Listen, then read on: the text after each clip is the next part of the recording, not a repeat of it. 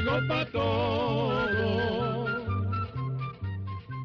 llegó la escuela, llegó la escuela, llegó por radio.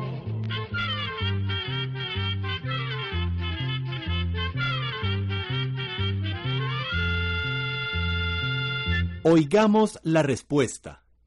Es el programa que les trae a ustedes el Instituto Centroamericano de Extensión de la Cultura, ICQ. Una interesante conferencia sobre los bosquimanos. Pocos pueblos del mundo han sido tan estudiados por los científicos como los bosquimanos de África, a quienes se considera como el pueblo más antiguo que existe hoy día sobre la Tierra. Los bosquimanos son de estatura pequeña, miden un metro y medio, son de piel café amarillenta y tienen el pelo muy corto y rizado. Andan casi desnudos. Los hombres usan un taparrabos y una capa corta, hecha con la piel de un animal llamado antílope. El antílope es un animal parecido al venado. Las mujeres visten con una capa y una especie de delantal que las cubre solo por delante. Algunas se hacen tatuajes y cicatrices en la cara y el cuerpo. También usan collares y pulseras que hacen con cáscaras de huevo de avestruz.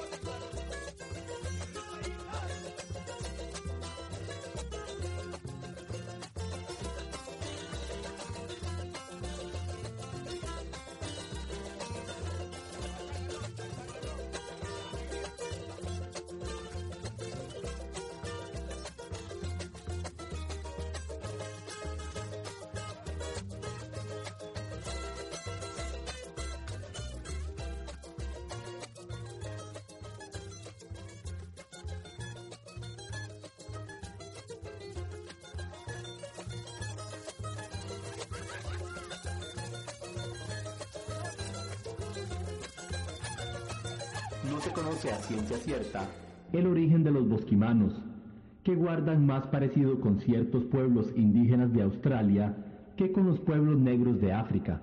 Pero se sabe que los bosquimanos han habitado en África desde hace más de 20.000 años. En muchos lugares se han encontrado dibujos y pinturas hechos por este pueblo en rocas y en las paredes de las cuevas donde vivían. Esto ha permitido saber que antiguamente los bosquimanos vivieron en muchas regiones del continente africano, pero luego de miles de años de vivir en las selvas, otros pueblos africanos comenzaron a invadir sus tierras. Después llegaron los colonizadores europeos, y como consecuencia de estas invasiones, los bosquimanos fueron desplazados hacia otras regiones y en gran parte exterminados. Los sobrevivientes se refugiaron entonces en el desierto de Kalahari, y sus cercanías. El nombre Kalahari significa lugar sin agua. Es una enorme extensión de dunas o cerros de arena rojiza, pero también hay grandes llanuras de suelo árido, donde crecen árboles bajos y matorrales espinosos. Hay gran variedad de animales salvajes, como jirafas, elefantes, antílopes y otros. Hoy día, el Kalahari forma parte del territorio de varios países.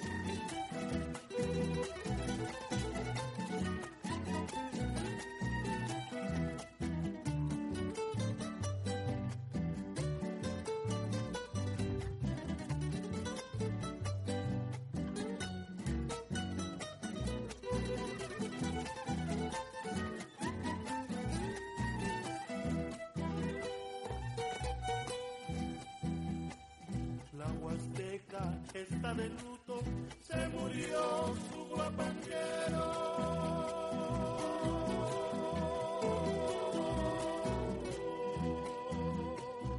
Ya no se oye aquel falsete que es el alma del trovero.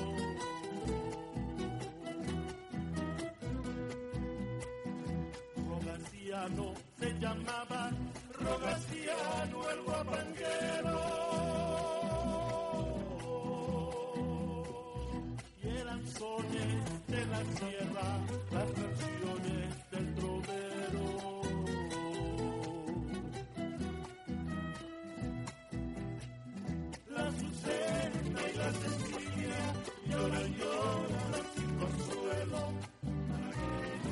La niña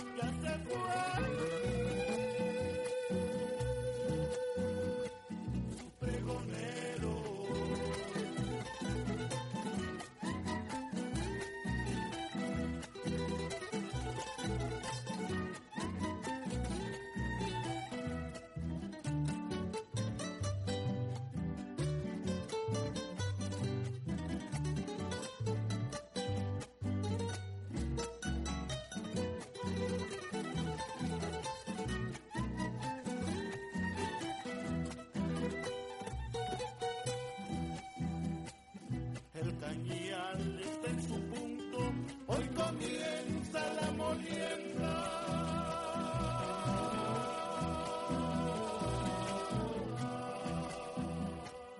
El trapiche está de vuelo y suspira en cada vuelta.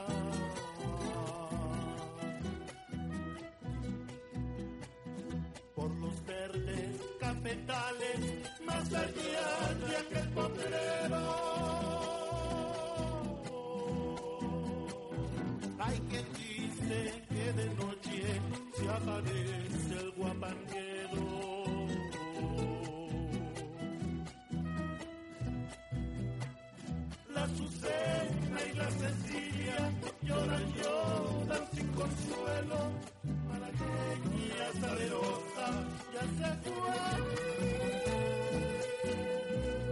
Miles de años, algunos pueblos empezaron a notar que las semillas de las plantas nacían, crecían y daban cosecha, y poco a poco aprendieron a cultivar la tierra. También aprendieron a domesticar algunos animales, pero los bosquimanos no cultivan la tierra, pues durante miles de años han vivido de los animales que cazan y de las raíces, semillas y animalillos que recogen. Los bosquimanos viven en forma tan sencilla que un pueblo africano de pastores que llegó a sus tierras hace más de mil años los llamó basarguas, que en su lengua significa los que no tienen nada. Otro pueblo que llegó después los llamó sans, que quiere decir extraños o vagabundos. Y los colonizadores holandeses que llegaron hace 350 años los llamaron bosquimanos, que significa hombres de los matorrales. Los bosquimanos son un pueblo amable y pacífico. Viven en grupos pequeños de 25 a 80 personas. Cada grupo tiene su propio territorio que los otros grupos respetan, aunque no existen cercas de ninguna clase. Cuando un joven se casa, se une al grupo de la muchacha y trabaja para sus suegros durante unos cuatro años. A veces se queda con ellos por siempre, pero si lo desea, también puede regresar con su esposa al grupo de su familia. En ocasiones, personas de un grupo visitan a las de otros territorios, ya sea para ver a un familiar o para intercambiar pieles de animales, armas de cacería y adornos. Las familias bosquimanas se reparten el trabajo.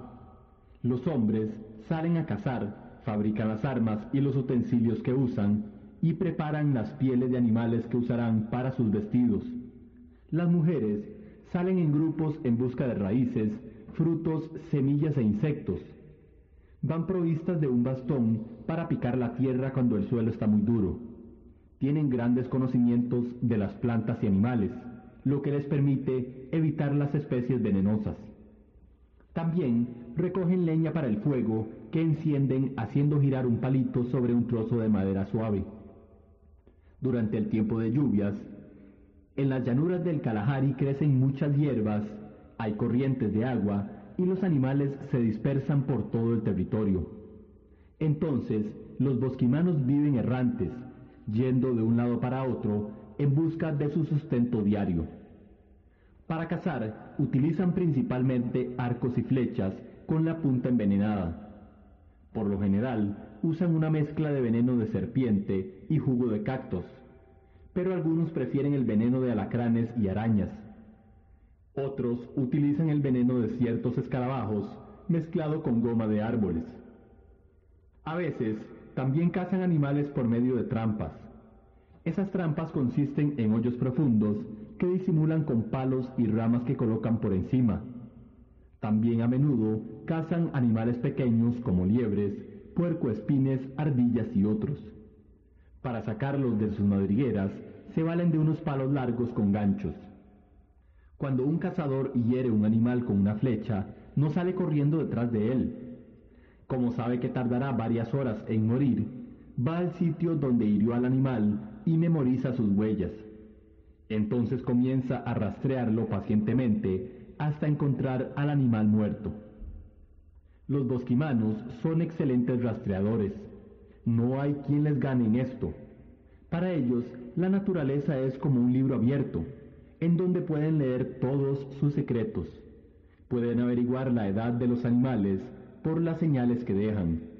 Por ejemplo, saben que entre más fibra contenga el excremento de un animal, es porque no digiere bien los alimentos y por lo tanto más viejo es el animal. También, al examinar las huellas que ha dejado un animal o una persona, pueden saber cuánto tiempo hace que pasó por allí, fijándose en detalles a los que generalmente nosotros no les prestamos atención. Por ejemplo, el tiempo que tardan las termitas en reconstruir un nido que ha sido pisoteado, o una hierba en volver a su posición normal, o una araña en reparar su tela. Ellos siempre han vivido en armonía con la naturaleza y la han respetado cazan únicamente lo que se van a comer, lo que necesitan para vivir.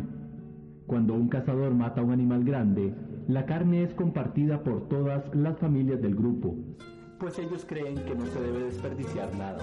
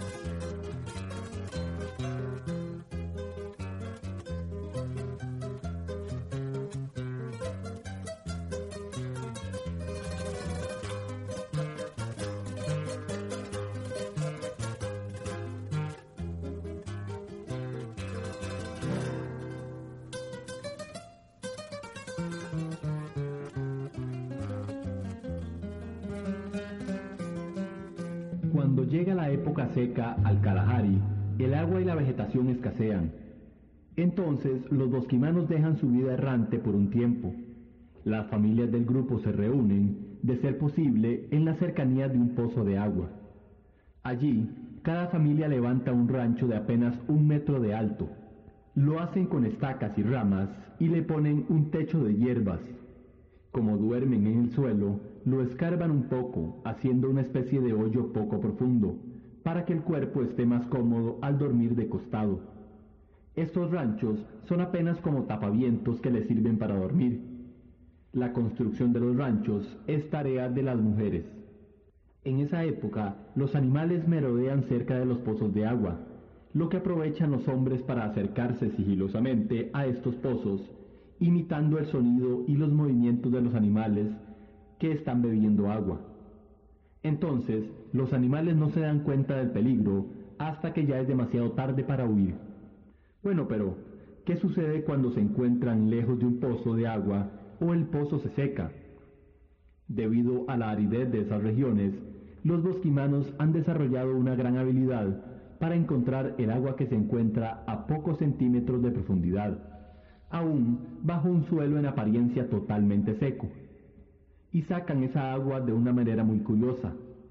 La chupan a través de unos canutos largos que hacen las veces de pajillas. En la punta del canuto que meten dentro del suelo le ponen un taquito de hierbas para que sirva de filtro.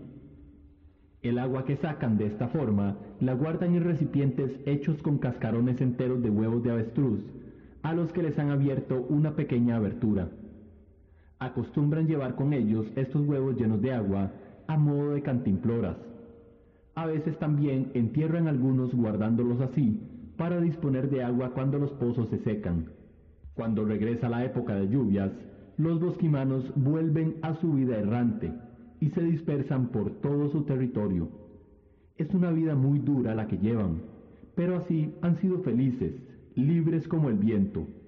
En su ambiente encuentran todo lo que necesitan y saben cómo usarlo.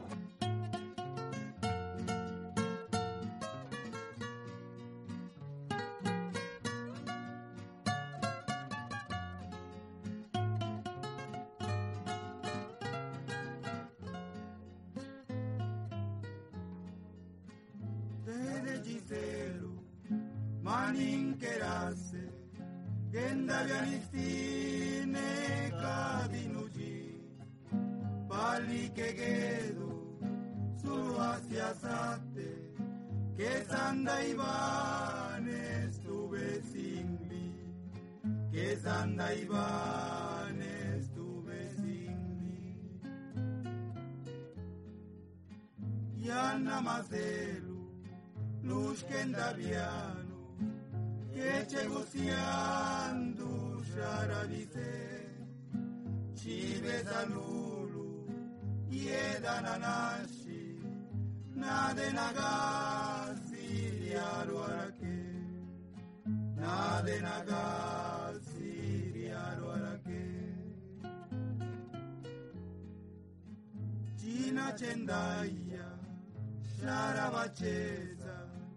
rietenala la juilua ninkaruikanda mano a cabeza por aguiré luguinineuna por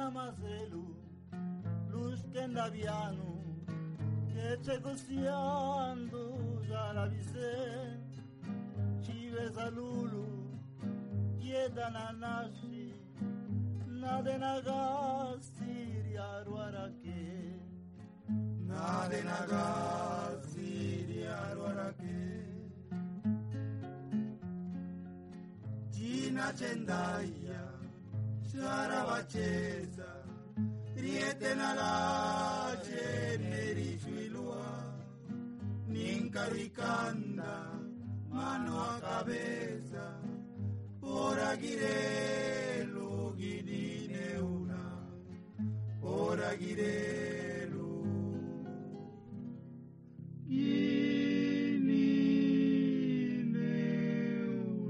Los bosquimanos creen que existe un ser creador de este mundo y de la vida, y otro, menos poderoso, que es el responsable de la enfermedad y de la muerte.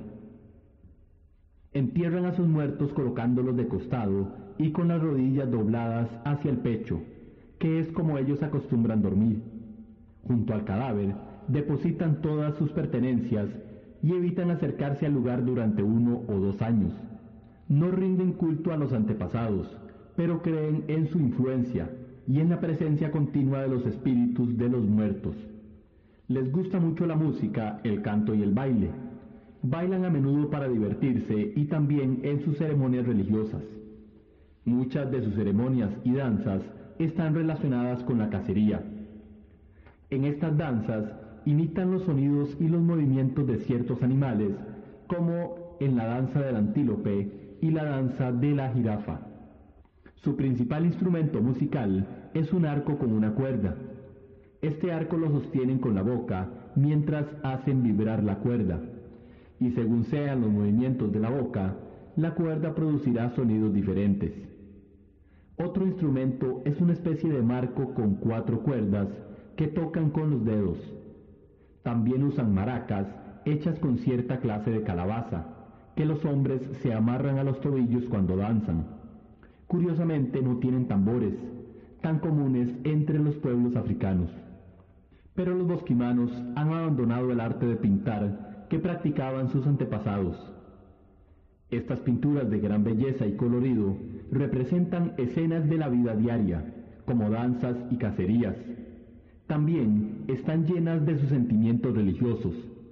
Algunas de esas pinturas han conservado sus colores durante miles de años. Una de ellas, que se encuentra en la pared de una cueva, tiene 6 metros de largo. Muchos bosquimanos han tenido que abandonar también su forma de vida. El mundo moderno no les ha permitido conservar las tierras donde han vivido durante tanto tiempo. Hoy en día viven entre 65.000 y 85.000 bosquimanos.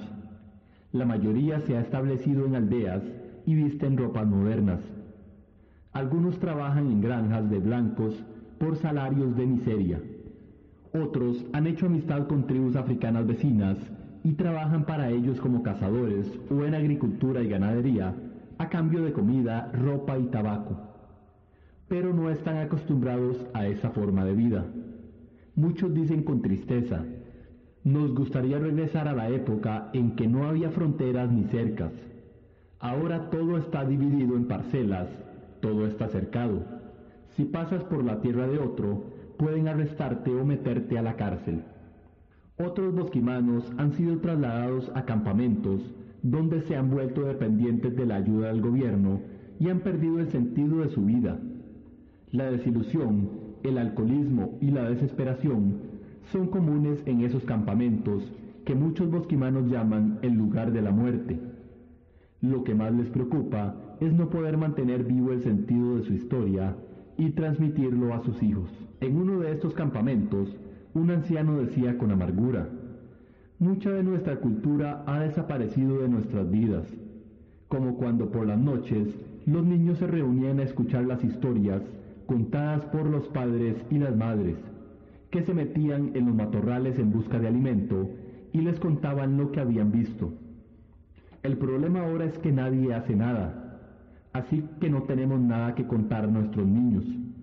Muy pronto habremos desaparecido y nuestros recuerdos también. Solo permanecerán nuestras pinturas para recordar nuestra existencia. Quizás solo un poco más de mil bosquimanos han logrado permanecer en tierras que fueron de sus antepasados, pero viven en reservaciones y con algunas limitaciones. ¿Hasta cuándo podrán seguir viviendo estos pocos bosquimanos como lo han hecho durante miles de años? No lo sabemos. ¿O quedarán solo sus pinturas para recordar al mundo su existencia, como lo dijo el anciano? Atención amigos, programa número 265. Así llegamos a un programa más de Oigamos la Respuesta. Pero le esperamos mañana, si Dios quiere, aquí por esta su emisora y a la misma hora. Mándenos sus preguntas al apartado 2948-1000 San José, Costa Rica. También nos puede llamar a los teléfonos 22 25 52 38 o 22 25 53 38 o mándenos un fax al 22 25 22 27. También le damos el correo electrónico icq.org.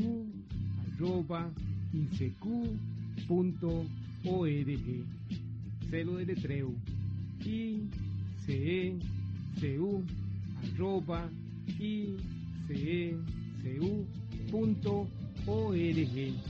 Para nosotros sus preguntas son muy importantes y estamos para servirle.